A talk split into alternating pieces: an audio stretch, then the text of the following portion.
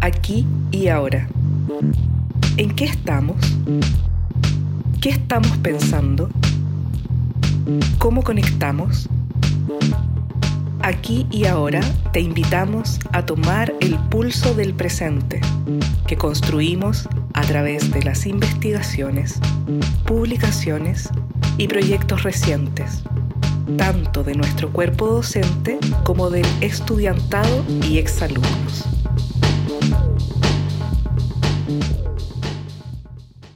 Hola a todos quienes nos acompañan hoy.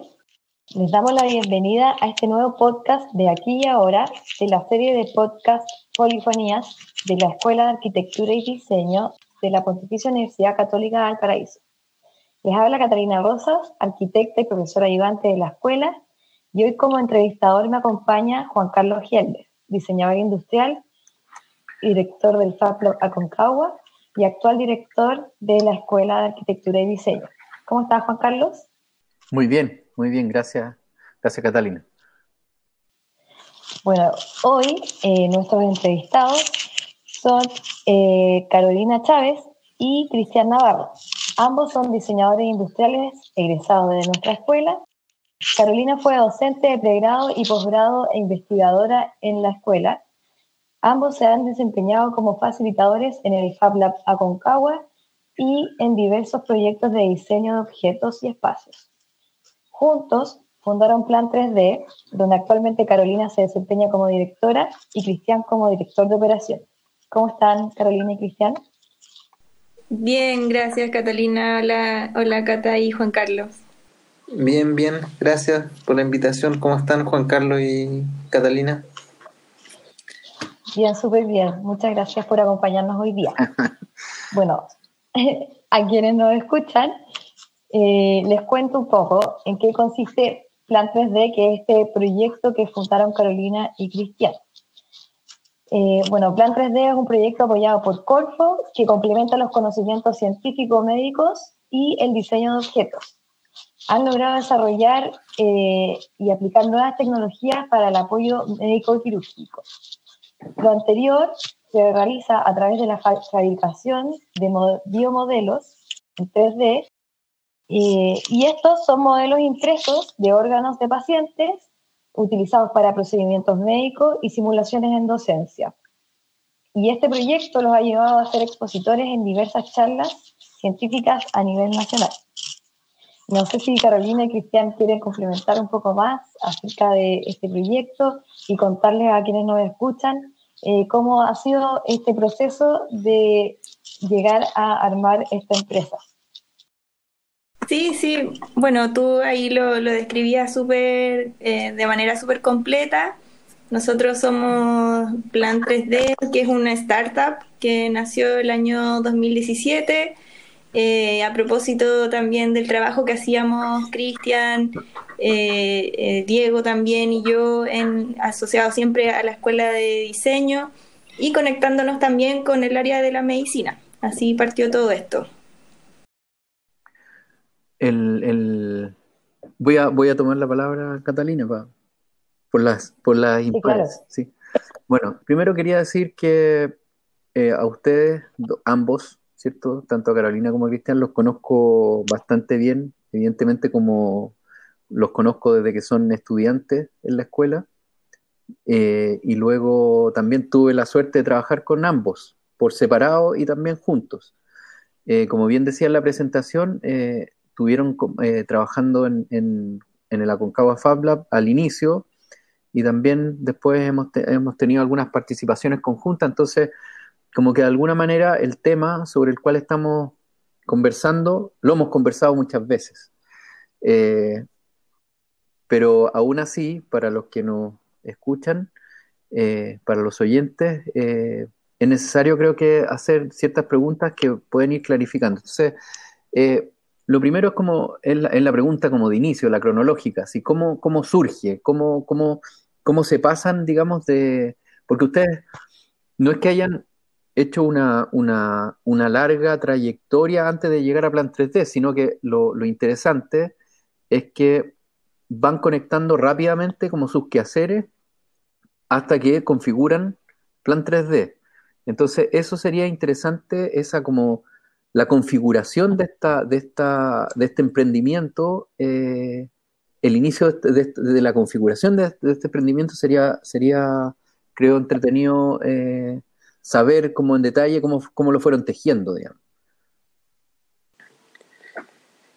Claro, sí, bueno, eso es algo que en realidad no es como que tuviera, el, siempre nos preguntan del, del momento de fundación de Plan 3D o cosas así, pero en realidad no fue como algo puntual, sino que más bien como lo dices tú, Juan Carlos, como que se fue tejiendo como de a poco, basándose un poco en las experiencias previas que teníamos con, la, con Carolina, eh, tanto ella trabajando en la, en la universidad, en el en la Concava Fabla y también como ayudante en ese tiempo de la universidad y yo también encargado del, del Makerspace de Valparaíso en ese tiempo. Bueno, también yo venía de, trabajar antes de la universidad y tanto Carolina como yo teníamos eh, siempre vínculos con gente del área de la salud.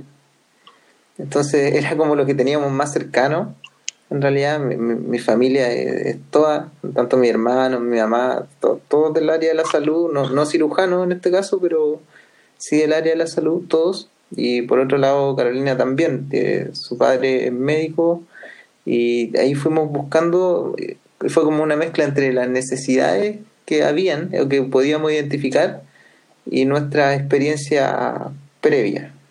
Entonces ahí fuimos primero eh, atravesando, atravesamos como la inquietud de ellos, que era lo que podían necesitar, y ellos siempre veían como una herramienta a los diseñadores, una herramienta como para poder eh, cumplir cosas que querían lograr. En este caso estaba muy de moda la simulación, en ese tiempo, hace cuatro o cinco años atrás que comenzamos más o menos con la idea de Plan 3D, las impresoras 3D estaban un poco, estaban recién saliendo y para ellos, ellos también estaban enterados, entonces como que algo queríamos hacer. No sabíamos muy bien qué, pero algo queríamos eh, hacer para juntar estos dos mundos y poder optimizar los procesos clínicos también.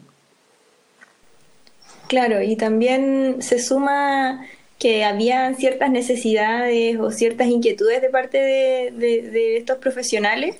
También se suma nuestra propia curiosidad, creo yo, que, que pusimos en el momento en que llegaban este tipo de, inquietudes, porque, por ejemplo, concretamente nos llegó eh, la necesidad de crear unos modelos de un órgano que se llama vía biliar, que es un, como un árbol que está en el sistema digestivo. Em, y en este caso el médico necesitaba tener un modelo 3D tangible de ese órgano. Y nosotros lo que hicimos fue eh, hacerlo, pero de manera manual. Al inicio lo, fuimos creando de manera muy artesanal, como en alambre, de hecho, y después este lo traspasamos, eh, ya que estábamos con todo esto de la, de la fabricación digital, dijimos por qué no lo hacíamos en 3D y lo fabricábamos y lo editábamos cuantas veces queramos. Y así, eh, concretamente, ese fue como el primer paso concreto que, que dimos y después, bueno, ya no empezamos como a... Mm, a interiorizar más en cómo podían los modelos servir como una herramienta para el área médica. Y ahí comenzamos la investigación y pudimos, también lograr obtener finalmente estos modelos 3D que son creados a partir de la anatomía precisa del, del, paciente, en este caso. Claro, nosotros veníamos también bueno, algo que habíamos tomado en la escuela era que, era que siempre éramos muy curiosos, me acuerdo que estábamos en el momento que llegaron las máquinas router, las CNC, y siempre teníamos como curiosidad por las nuevas tecnologías, pero también teníamos mucho del que hacer análogo. Mm. Entonces, como que teníamos siempre las necesidades del, como de fabricación en el que hacer análogo, que después se venían como a automatizar un poco con las máquinas de fabricación digital, siempre teníamos una ensalada de cosas, ahora le sumamos más encima la las necesidades en salud, bueno, y por eso nace un poco también. Oigan, ¿y cuál fue, si nos pueden describir el proceso para la obtención de un modelo impreso? ¿Cómo fue ese proceso? Eh, bueno, como ustedes cuentan, fue un poco experimental con los distintos recursos, pero y finalmente, ¿cómo, ¿cuáles son los criterios para la obtención de un buen modelo? ¿Cómo es este proceso para llegar a obtener un modelo ideal? Claro, bueno, eh, partir diciendo como para recapitular, los biomodelos 3D son copias exactas de la anatomía de un paciente, pero impresas en 3D. Y nacen a partir de los estudios radiológicos, que son estos exámenes que normalmente se le hacen al paciente en, los centros médicos, como el escáner o resonancia magnética.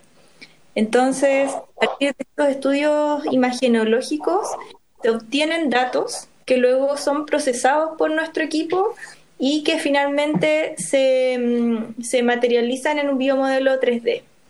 Entonces, en cuanto a, tu pregunta, em, existen una serie de protocolos que fuimos desarrollando en el camino para poder desde obtener bien la imagen, desde el escáner o de la resonancia magnética, hasta todo lo que pasa entre medio, hasta la, incluso desarrollar todos los protocolos de impresión 3D. Y de hecho, para, lograr eso creamos un software online, que es una, plataforma que nos permite comunicarnos con el cirujano de manera remota a través del computador y eh, podemos, en el fondo, en todo este proceso, co-crear este modelo. Porque igual este biomodelo puede tener distintos tipos de, características y puede tener distintos tipos de anatomías, entonces también se produce ahí una conexión con el mismo médico o el cirujano que, está solicitando este modelo. Es, una, mira, de lo, de lo que quizás sería, sería interesante como aclarar el tema como de la, porque, o sea, tocaron varios, varios, varios puntos, creo yo que es importante aclararlo para la audiencia. Entonces, uno es que ya se, se escucha cada vez más, ¿no es cierto?, fabricación digital. Y ahí tú, eh, Cristian, eh, dijiste que es como que tuvieron como la formación eh, análoga y después la digital, o sea, y que, y que estuvieron cuando llegaron las máquinas, dijiste, ¿cierto? Entonces, es bien bonito para efectos de la escuela porque ustedes estuvieron como, una, estuvieron como en la bisagra, por lo menos desde la disciplina del diseño objeto, en la cual al principio, ¿cierto? La, en, la formación está centrada en, como tú lo dijiste, un proceso de fabricación análogos. Y luego aparecen, llegan como esta, esta se implementan los laboratorios y, tienen la, o sea, y ocurre que, empieza a trasladarse todo a, esta fabricación, eh, a esta modelación digital, o lo que se llama después fabricación digital. Entonces, eh, ¿Qué se podría decir de esa, como de esa experiencia, de esa diferencia? Ahora, claro, ustedes también lo dicen, perdón, eh, dicen el primer este modelo, ¿cierto? Que le encargan como este primer trabajo de plan 3D que lo hacen en alambre y luego ya comienzan a trabajar con, los modelos digitales. Eh, como esa, esa es una primera parte de la pregunta, ¿sí? ¿Qué, qué, cómo, ¿Qué es lo que ustedes perciben como diferencia entre entre una, eh, una, un modo de pensar y de elaborar las cosas desde lo análogo y una manera de elaborar y pensar las cosas desde lo digital. Sí, bueno, eh, efectivamente nos pasó justamente lo que decías tú, Juan Carlos, hubo ahí con una transición y nosotros estábamos con, todas las ansias de, conocer esas máquinas y de aplicarlas. Y, justamente eso fue lo que hicimos eh, y, un poco eso también nos hizo visualizar como esta aplicación en el área médica. Eh, sin embargo, la parte análoga, si bien eh, pareciera que no estuviera presente en nuestro quehacer, siempre está porque bueno, de ahí les podemos ir contando cada vez más como sobre los mismos modelos que fuimos haciendo, porque em, la primera etapa de los biomodelos prequirúrgicos que nosotros desarrollamos era como un proceso súper digital, o sea, desde el dato, desde el escáner, que son imágenes y, datos informáticos, se podría decir, eh, hasta el modelo 3D, no, casi que no tocaba la mano, eh, mi mano nunca tocaba ningún lápiz. En cambio, eh, cuando ya comenzamos a desarrollar biomodelos que eran adaptados para la simulación clínica, que fue como la siguiente etapa que fuimos dando nosotros, ahí eh, comenzó como un proceso, creemos nosotros, como más de diseño, porque empezamos a, adaptar estos modelos 3D para otros usos que eran más asociados a docencia. O sea, ya no era como la copia fiel de la anatomía del paciente, sino que ya empezamos a adaptarlo como de manera más análoga. Y ahí comenzamos a, diseñar y a, crear eh, otro tipo de productos que, sí creemos que, ahí efectivamente se produce un poco más como la, influencia de, lo análogo o de lo, de lo manual. No sé si eh, como, como, que, como que finalmente igual tendimos a lo, a lo análogo, pero sin dejar esto otro y al final se formó como un complemento. Ya. Oigan chicos, y bueno, ustedes hablaban de que esto es como una co-creación entre los médicos, odontólogos, los profesionales de la salud y, su equipo. Y, bueno, me imagino que todo este proceso que estaban contando, estos pasos que fueron dando, eh, siempre hubo una comunicación entre ambas partes, como eh, el estudio o aportar datos de una parte y la otra, y como que el área de la, de la medicina y el área del diseño de repente tienen un lenguaje muy distinto. Entonces, nos gustaría saber cómo ha sido el proceso para poder llegar a este lenguaje común, cómo ha sido la comunicación eh, y cómo han logrado llegar a, este resultado que al final, eh, con las plataformas que han implementado, logra ser muy fluido y eficiente en la obtención de modelos. Bueno, sí, eh, con los médicos hemos, hemos establecido una, una, comunicación bien fluida y necesaria para poder hacer todos los desarrollos que hacemos. Em, si bien hay que, hemos tenido que aprender términos y quizás algunos conceptos o, o lenguajes que son netamente como del área médica, eh, o anatomía incluso, eh, creemos que eso ha sido como bien natural, la verdad, porque mm, en realidad lo que nosotros eh, como captamos de lo que ellos quieren o necesitan son, son cosas esenciales para nosotros, que desde el punto de vista del diseñador, que son como los insumos para poder nosotros trabajar. Y eh, finalmente eh, también los médicos y los cirujanos, los odontólogos utilizan eh, un lenguaje que es bastante concreto, o sea, es un lenguaje que incluso se llega a parecer a, nuestro lenguaje más técnico. Ellos tienen, por ejemplo, cómo nombran el, cuerpo humano, por ejemplo, dependiendo de las vistas del plano. Por ejemplo, nosotros tenemos, cuando hacemos un plano, la vista frontal, lateral, Em, eh, no sé, de las distintas perspectivas. En cambio, los médicos tienen esos mismos, esos mismos términos, pero, o sea, esos mismos conceptos, pero en otras palabras. Entonces, ellos también tienen un lenguaje como de las formas. Eh, eh, incluso cuando tienen que crear una cirugía y la planifican, también es un lenguaje como geométrico, según yo, donde pueden ellos, porque ellos cortan, pegan, unen, eh, bueno, sacan sangre, ponen sangre, por decirlo así de una manera súper burda, pero, pero son cosas con las manos que hacen. Nosotros estamos súper en contacto con los cirujanos, entonces ellos eh, son súper eh, manuales o análogos, podría decir. Y ha sido súper fluida la comunicación como cuando queremos crear cosas o, por ejemplo, cuando planificamos a veces cirugías digitales también la, la comunicación es súper fácil y nosotros nos han dicho que que los diseñadores parece que tenemos como esa visualización 3D muy desarrollada. A veces a ellos les cuesta imaginarse las cosas en 3D y a nosotros no nos cuesta. Entonces también en ese sentido ha sido bien fluido. Y bueno, con la plataforma 3D ah, también ahí hemos, eh, creamos como una herramienta para poder comunicarnos, ¿no es cierto, Cristian? Claro. Sí, esa fue una herramienta que está enfocada específicamente a eso, a, que la comunicación pueda ser más fluida. Mm. Sobre todo en este caso que los médicos tienen poco tiempo.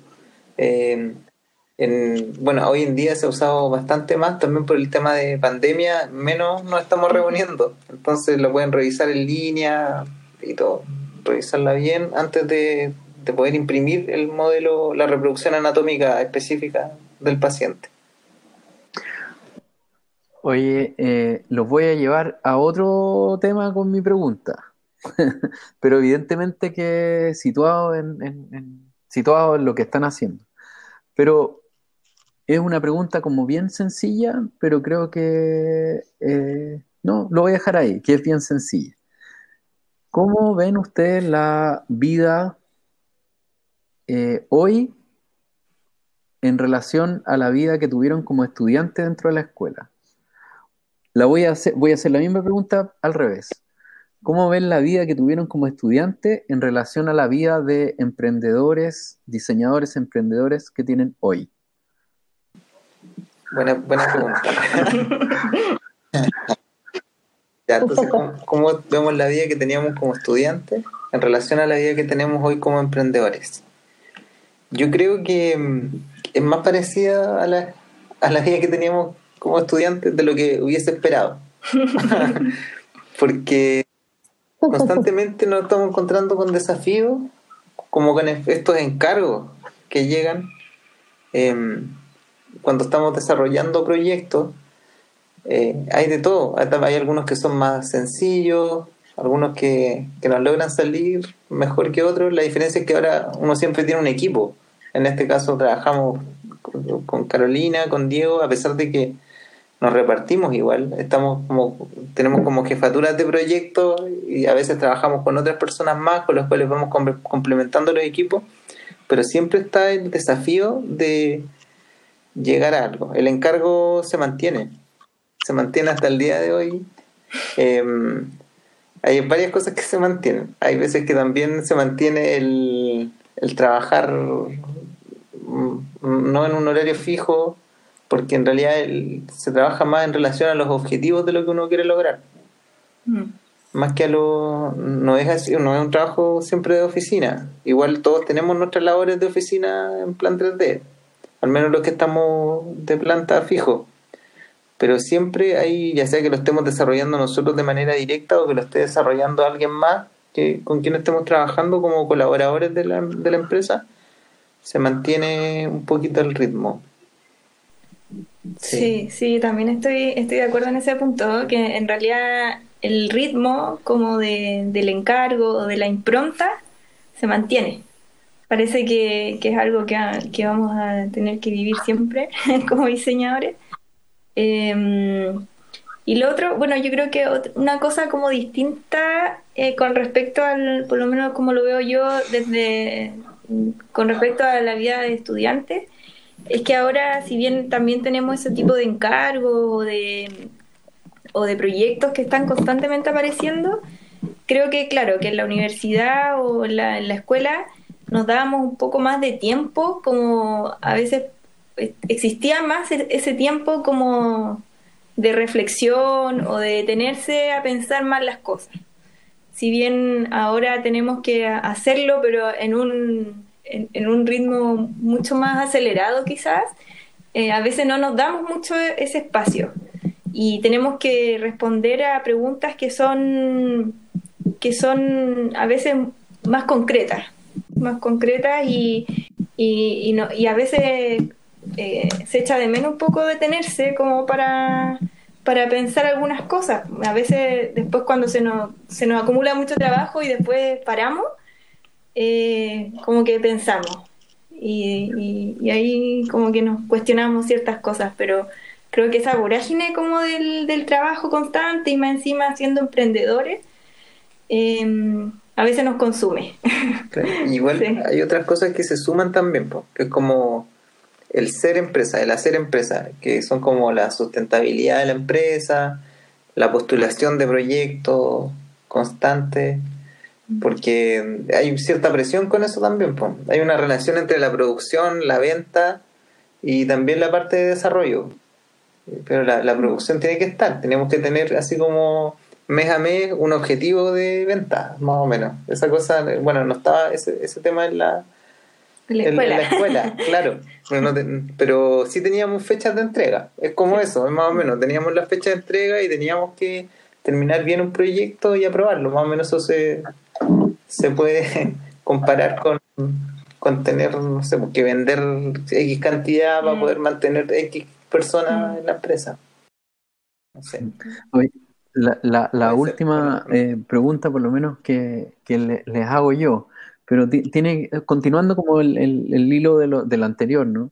Es como, ahora, desde, porque de alguna manera se ha configurado lo que, lo que ustedes hacen, ¿no? Em, pero como, ¿cómo podrían contar algún episodio, o no sé, o lo que hacían, o cómo fue su vida? Algo mencionaron, ¿cierto? Como en este, hace, en unas preguntas atrás, pero ¿cómo, cómo fue su vida o qué, qué podrían decir de su, de su paso por la escuela, ¿no es cierto?, en relación a, hoy. Pero es una pregunta bastante libre en realidad. ¿ah? Estoy pensando, eh, estoy pensando, por ejemplo, en, la amistad, por ejemplo, en la, en, la cultura del cuerpo, estoy pensando en las travesías, estoy pensando en, no sé, en, en, cuántas, ¿cómo se llama? Trasnoches, pero en relación a algún proyecto que tenía que ver, no sé, Bienal de Diseño, no sé, las que les puede haber tocado a ustedes.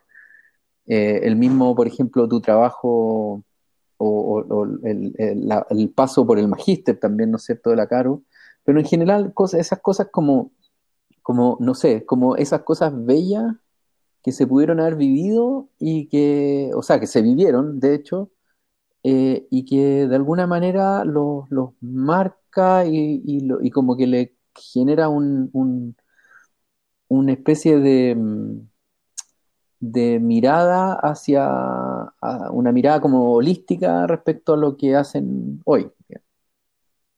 O sea que los para como, como personas dentro de un dentro de una sociedad. Eso, eso es lo que quiero decir. Mm.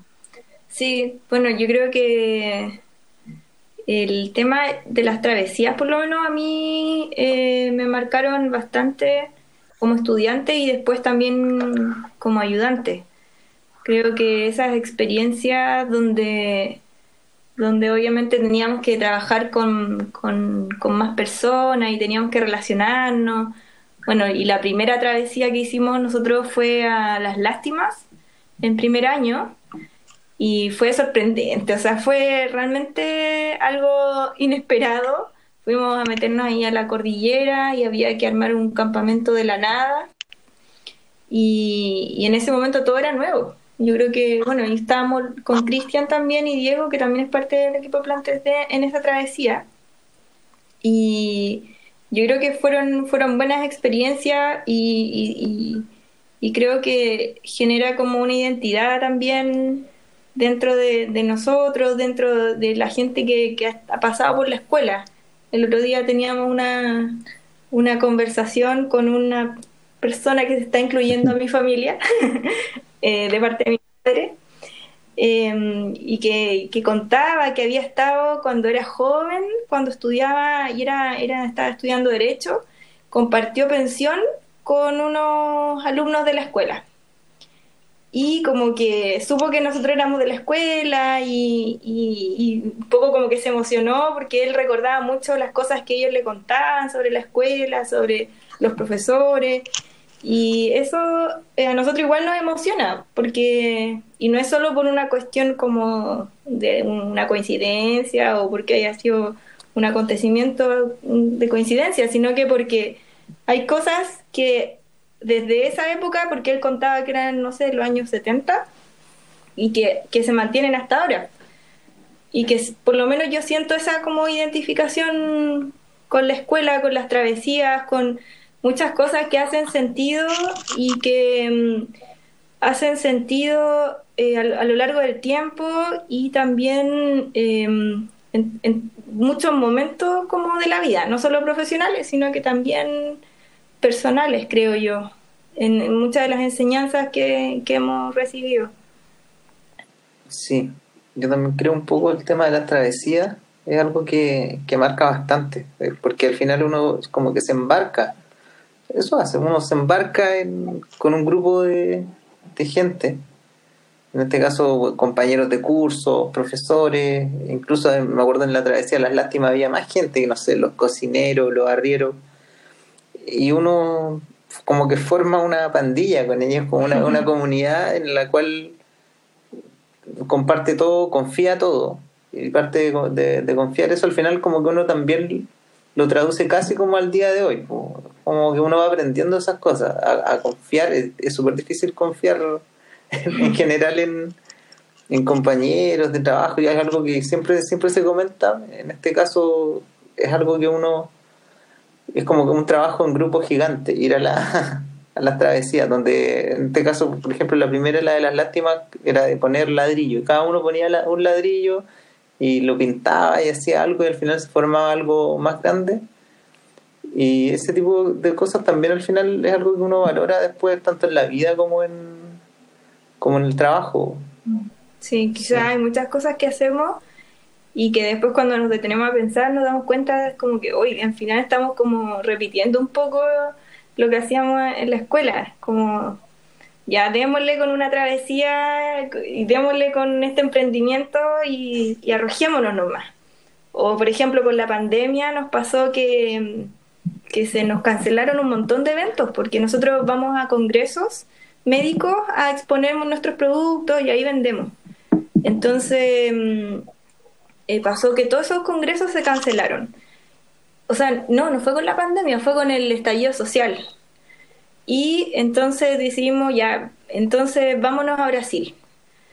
Y, llegamos y tomamos esa decisión de irnos a Brasil y yo me sentía previo al viaje igual como cuando nos íbamos a travesía, o sea, armando todo, maqueteando a última hora, em, volviendo las cosas en cajas y, entonces a lo mejor pienso que a lo mejor parte de esa, de esa como energía que a veces tenemos, ese ímpetu, a lo mejor nace de ahí porque bueno, igual los emprendedores en general son como bien enérgicos y se caracterizan por ser así personas inquietas, pero, pero a lo mejor también es heredado de ahí.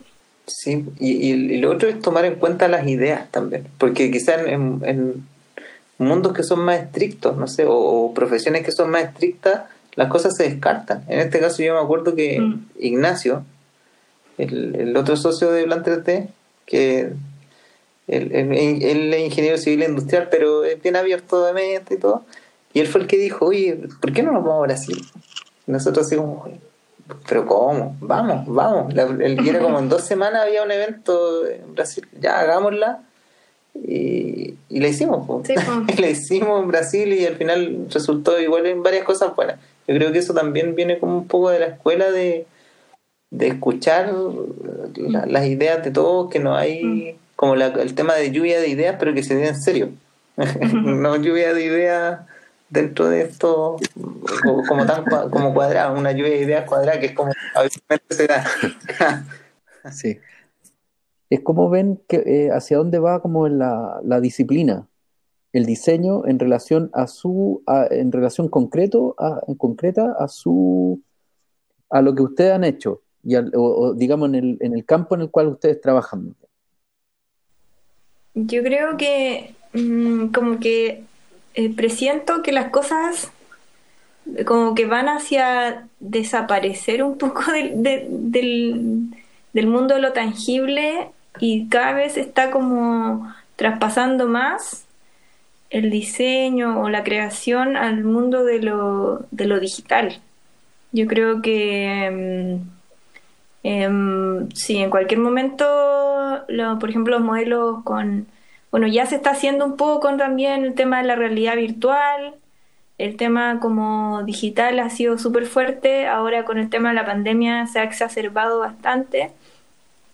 Em, y sí, yo creo que, por ese lado, o sea, en algún momento creo que deberíamos, por ejemplo, en el área médica, tener un cuerpo entero digital en 3D virtual donde podamos tomar con la mano, ¿no es cierto?, el corazón, el hueso, qué sé yo, y poder analizarlo. Ya existen algunos acercamientos, pero creo que todavía están como en pañales y pienso que, que en un tiempo más va a tender hacia allá, por lo menos, este mundo del, área como de los modelos educativos o planificación quirúrgica.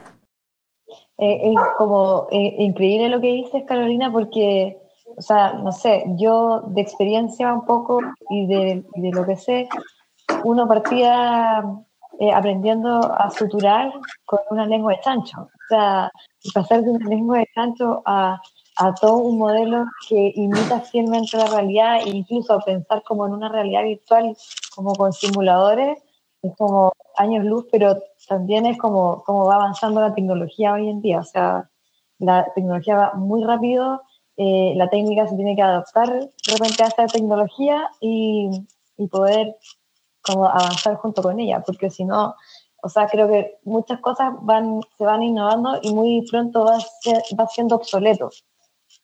Yo creo que debe pasar igual un poco en cuanto a materiales, en cuanto como a técnicas también, que de repente ya haz este modelo para esta técnica y de repente eh, a la semana siguiente no, hay otra, otra técnica que se mm. usa para esta Claro, sí, y también creo que, bueno, eso como el mundo de lo educativo que yo hablaba o de lo de la planificación, pero yo creo que también pronto va a eh, pasar que todos estos datos o procesos que se hacen de manera digital se traspasen a la aplicación ya directo con la cirugía a través de, sistemas robóticos. Ya también hay robots que están operando en base a lo que se planificó en el computador. Entonces también yo creo que ese va a ser un mundo donde los diseñadores yo creo que vamos a tener mucho que decir. Sí, eso es algo que conversamos bien seguido también. Que el cómo, cómo se proyecta esto. Primero yo creo que va a haber un hay mucho va a haber mucho espacio para los diseñadores.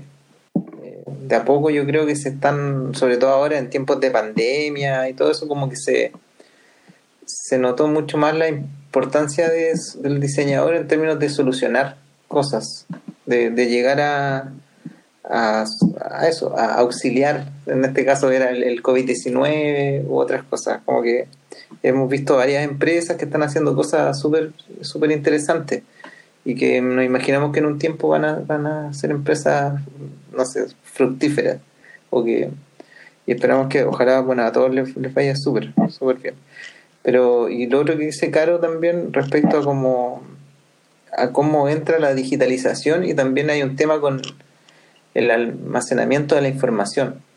Que al final todo esto va a ir ayudando, yo creo, a optimizar los procesos.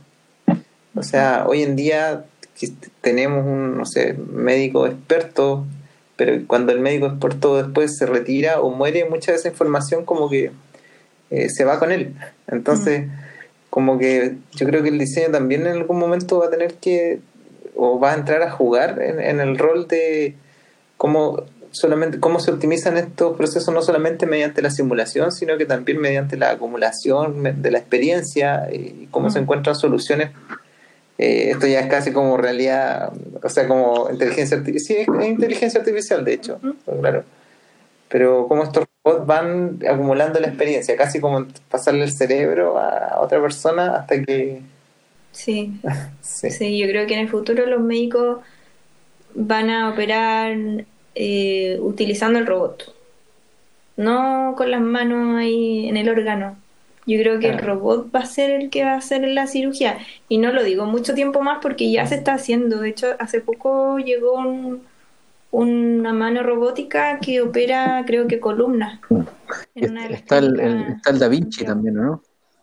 Sí, también, como unas pinzas, también están también en concepción. Sí y, muchos relacionados al mundo de lo, de lo traumatológico y que es justamente también las áreas que a nosotros más nos, como que nos piden de estos modelos, el área de los huesos, de los tejidos óseos. Mm.